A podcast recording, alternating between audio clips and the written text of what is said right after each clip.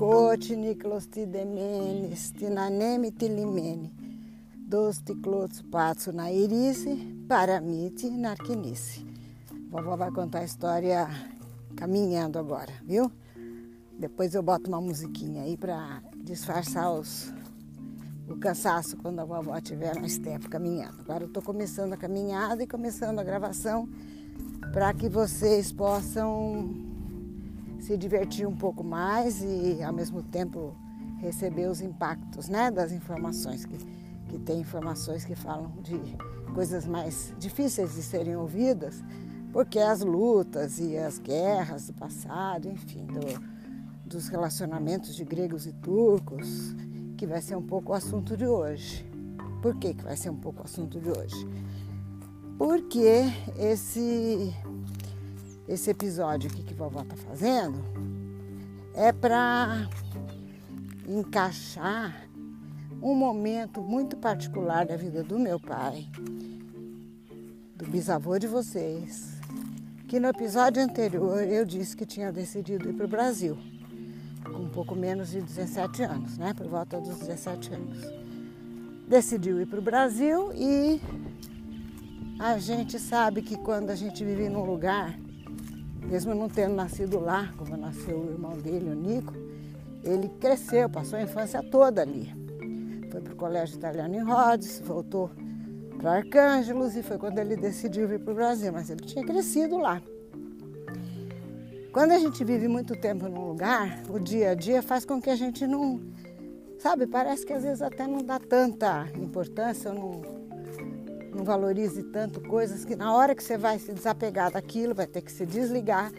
Então a pessoa sente necessidade de, parece que fixar na retina a cor do céu, os cheiros das ervas, das montanhas, a cor das flores, a aparência da, da aldeia, o, os barulhinhos, os passarinhos que cantam lá, enfim, todas as coisas que ele cresceu ouvindo, sentindo e desfrutando.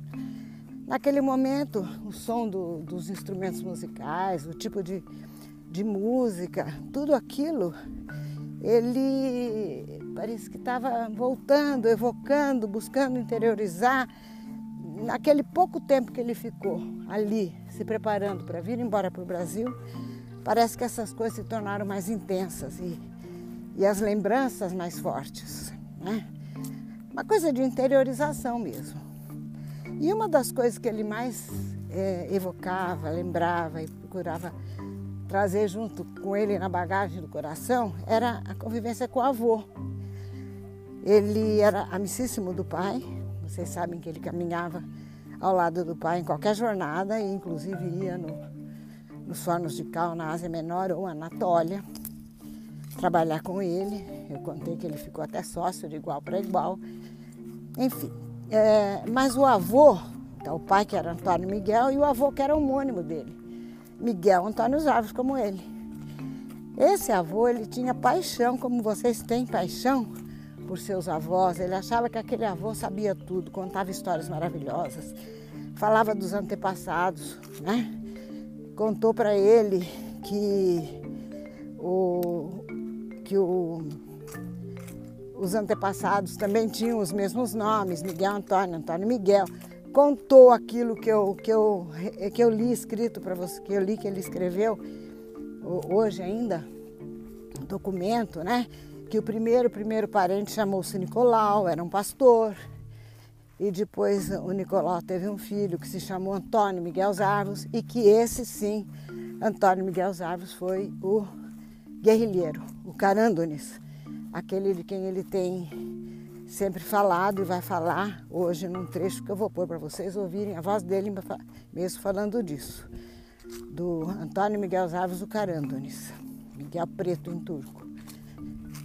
E é, quanto ao avô, que como ele se chamava Miguel Antônio, esse avô era uma pessoa também alta, é, bonita, clara, de olhos azuis, faiscantes, gostava de uso, gostava das mulheres, gostava da, da vida, é, era alegre, era né, uma pessoa que já tinha passado muita coisa, já tinha sofrido.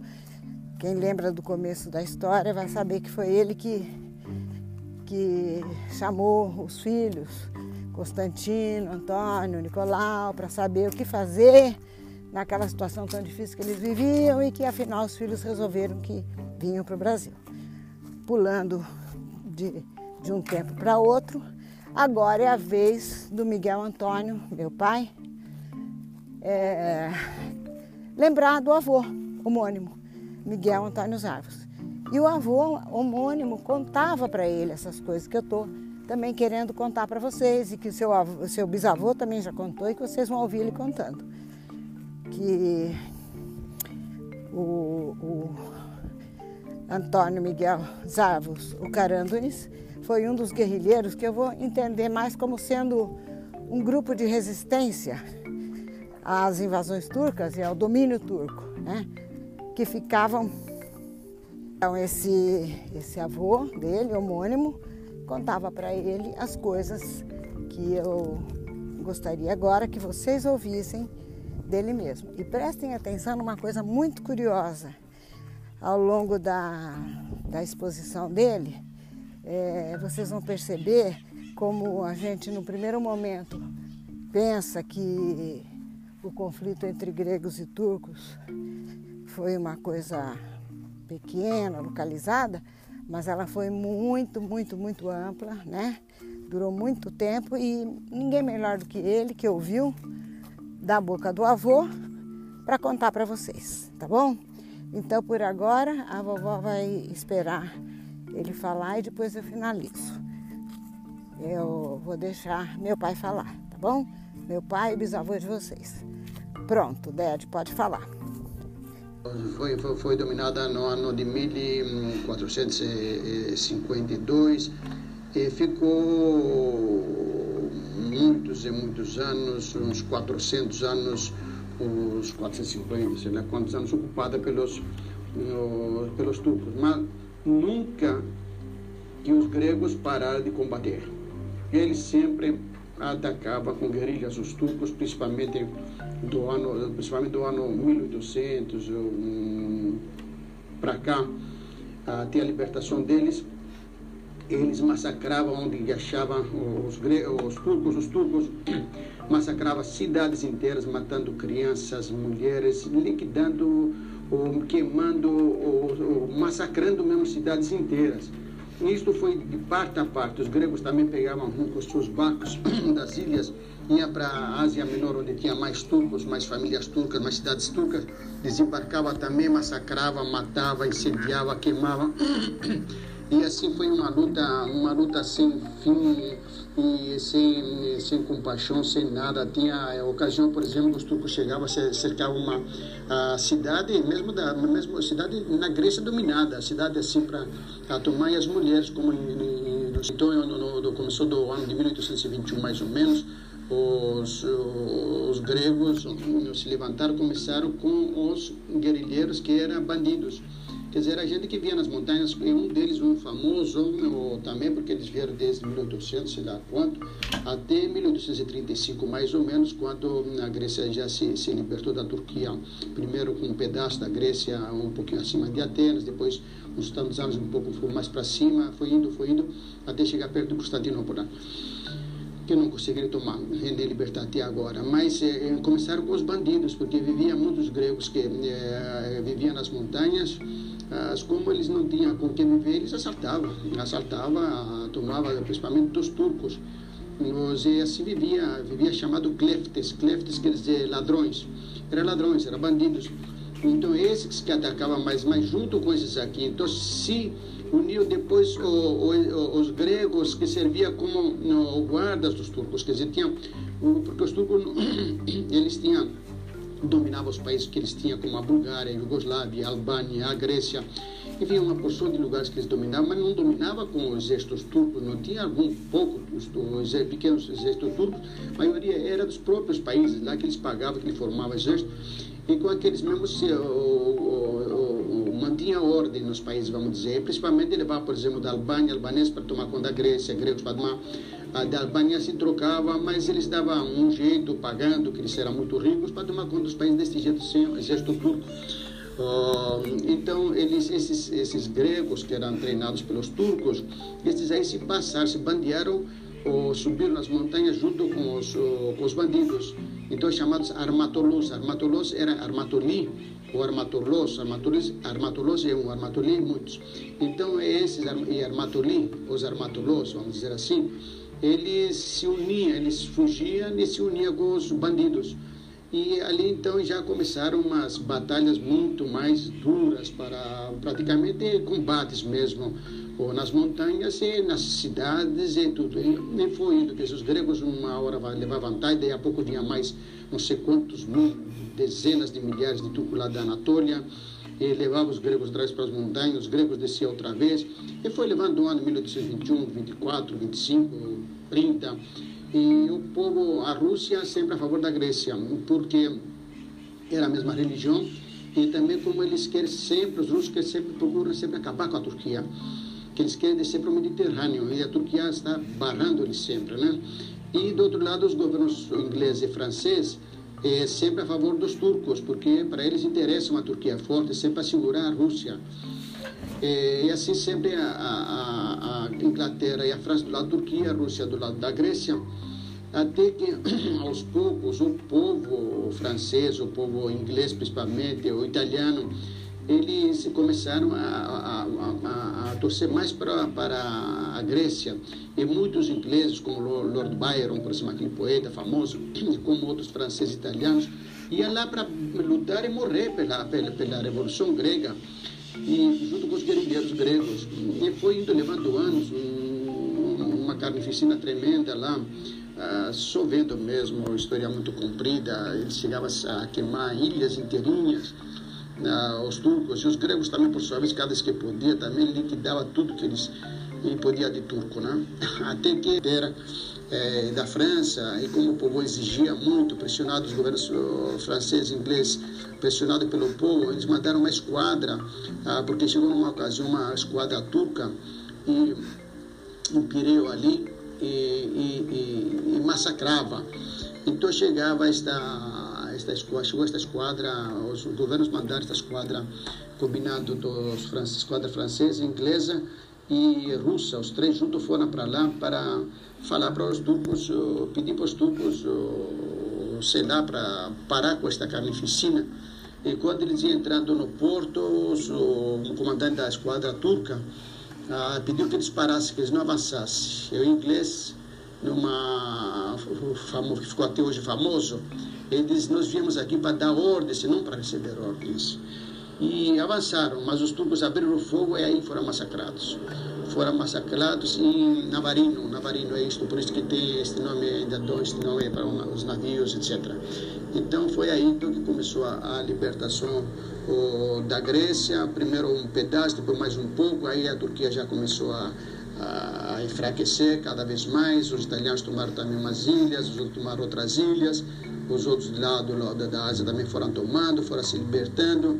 Acabou a, a Turquia ficando sem Constantinopla na Ásia Menor até que em 1920, por aí, 18, foi depois da Segunda Guerra Mundial, como os gregos eram aliados da Inglaterra e da França, eles tinham pedido o direito de tomar a Ásia Menor e Constantinopla, até Constantinopla, menos a cidade. Tinha sido combinado tudo isso com os aliados e os gregos entraram, mas aí, em vez deles ficar só com uma parte da Ásia Menor, da Anatólia, onde inclusive fui lá visitar com o Rob, do Linhares, eh, em vez de ficar só naquela parte, eles já resolveram tomar tudo mesmo de uma vez, a Turquia inteirinha, e Constantinopla e tudo.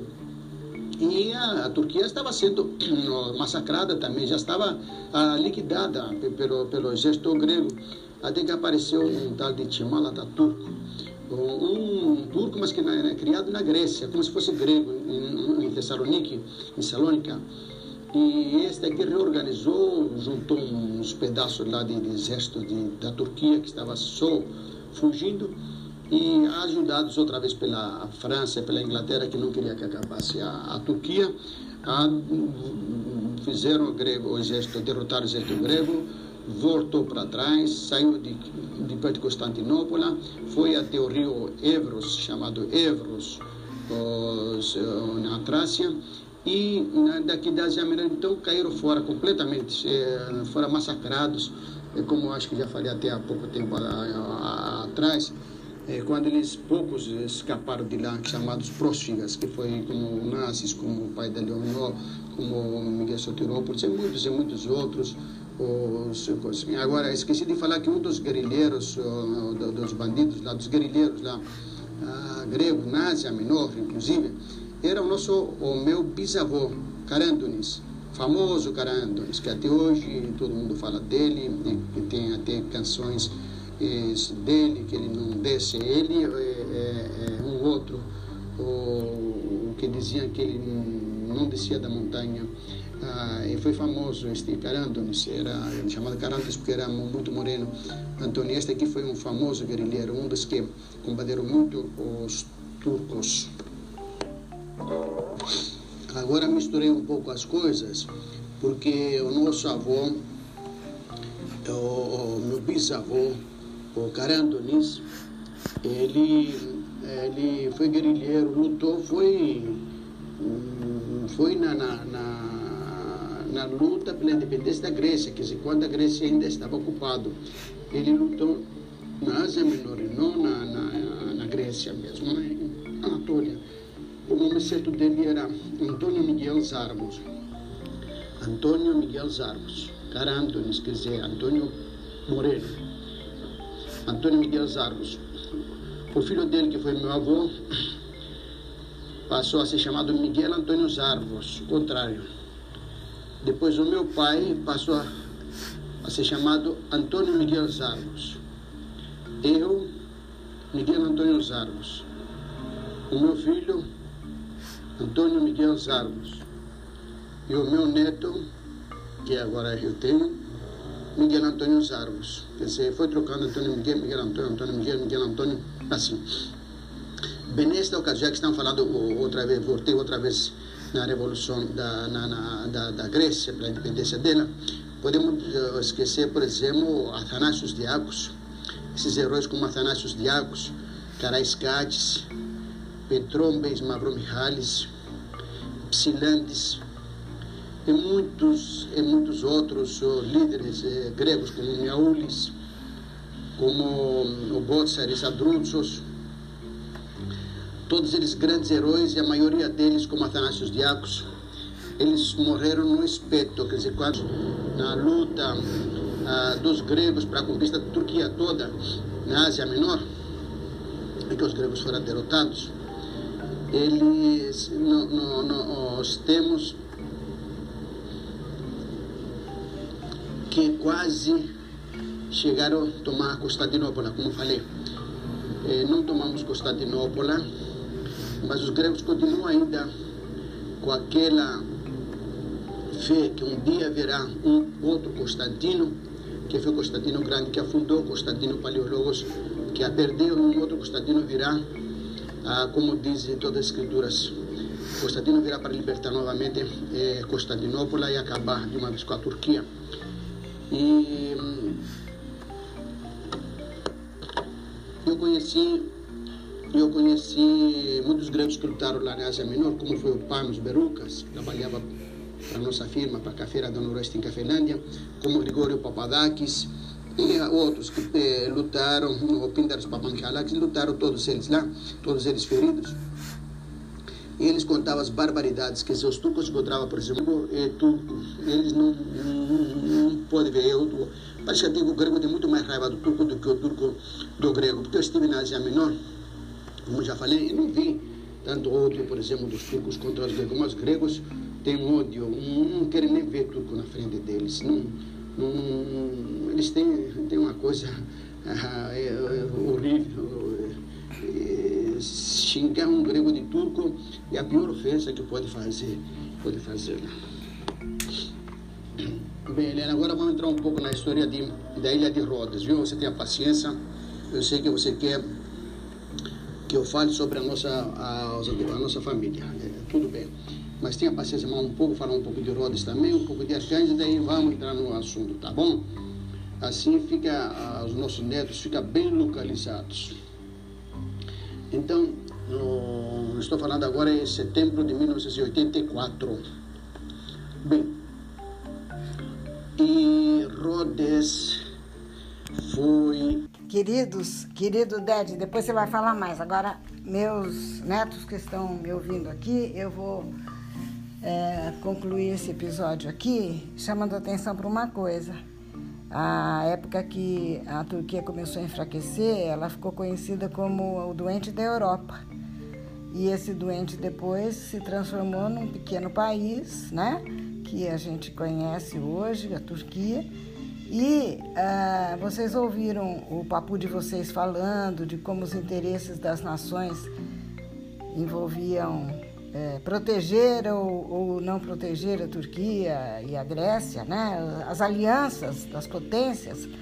Então vocês já fiquem atentos para isso. Tinha acabado, estava é, acabando o tempo dos impérios, estava começando o tempo do imperialismo. De uma, de uma forma ou de outra, as potências querem jogar, fazer dos pequenos países peças no xadrez da geopolítica do mundo que eles querem dominar. Não vou entrar nesse particular agora, mas estou chamando a atenção para isso porque a gente pensa que essa, esse conflito todo entre gregos e turcos ficou enterrado, sepultado no passado, mas nesse momento que eu estou falando com vocês e o, o papo de vocês contando episódios do passado, nós estamos vendo no noticiário que Grécia e Turquia estão outra vez, a Turquia novamente pleiteando algumas regiões, algumas ilhas da Grécia e dizendo que os acordos feitos naquela época, que o seu papu está dizendo agora, não valem mais.